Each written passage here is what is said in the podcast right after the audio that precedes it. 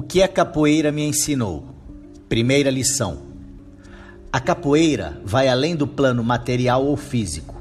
Tem muitos mistérios, magias e mirongas presentes no plano espiritual que seguem vivos na roda e na vida do capoeirista, através do culto à ancestralidade. Começo esta série sugestivamente denominada O que a capoeira me ensinou, com este pensamento decorrente a uma experiência vivida no meu primeiro ano de contato com a capoeira, a primeira lição.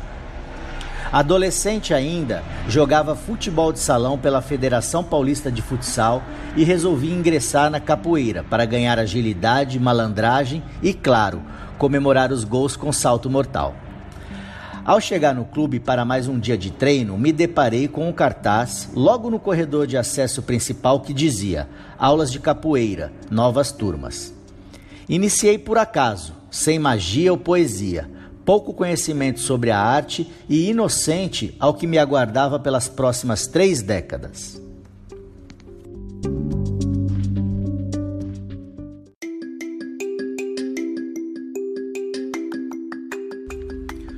Foi um começo cheio de descobertas. A musicalidade encantava, os movimentos se conectavam com a música e tudo isso sim transformava a arte em pura magia.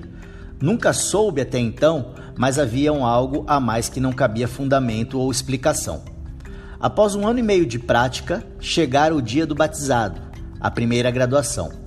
A festa, muito bem organizada, com boa estrutura e grandes mestres presentes arquibancada cheia, espectadores, amigos, parentes. Naquela época era uma novidade. A capoeira estava adentrando nos clubes, escolas e universidades.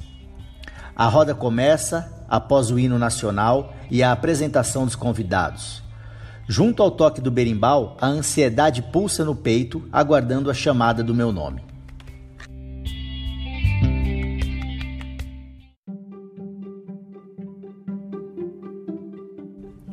Cacá. Desde sempre foi Cacá, e a capoeira não fez objeção ao apelido, e assim ficou. Volta ao mundo, graduação na cintura, o jogo e a queda, singela, porém significativa. Estava batizado, fim de festa. Pouco tempo depois, todo aquele grupo, ainda motivado e empolgado com a grande festa do batizado, começa a aprender a primeira grande lição: o que a capoeira me ensinou.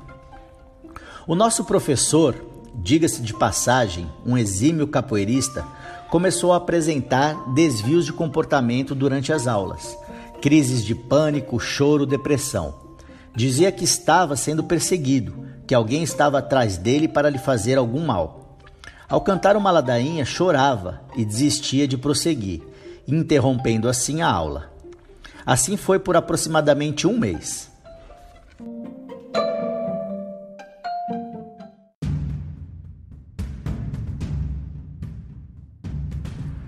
Num sábado, dia de roda no clube, toda a turma já estava por ali, aguardando a chegada do professor. Além dos praticantes, simpatizantes que gostavam de assistir à roda. Mas nós, os mais antigos, estávamos apreensivos com as reações do professor no último mês. Finalmente chega o professor, após um raro atraso. Carregava o atabaque no ombro, apoiado por um dos braços, nas costas a mochila com pandeiro, cabaças e outros acessórios, e na outra mão o case de berimbaus. Rapidamente reuniu alguns alunos em roda e, em baixo tom de voz, disse: Estão me seguindo, eles estão aqui, fizeram um trabalho espiritual para mim e o diabo está no atabaque e nos birimbaus. Olhos arregalados e bocas abertas, trocas de olhares, silêncio uma turma de adolescentes, 13, 14, 15 anos de idade, não tinha maturidade para receber aquela informação. O querido professor continuou sua fala. Quem for realmente meu aluno, me acompanhe na pracinha lá atrás, fora do clube, para quebrar e queimar os instrumentos.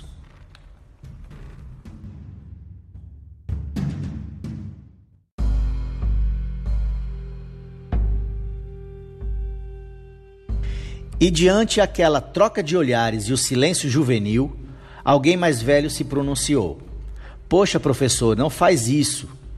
Ele virou-se e, na mesma forma que chegou, partiu. Eu, juntamente com aquela turminha de adolescentes irresponsáveis, o seguimos, sem que ele nos avistasse.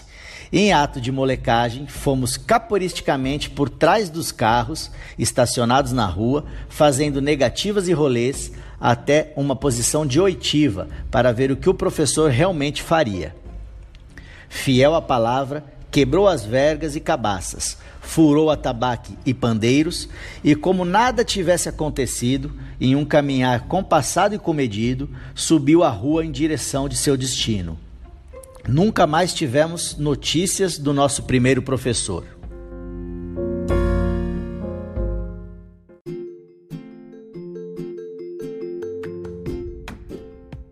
Que fizemos?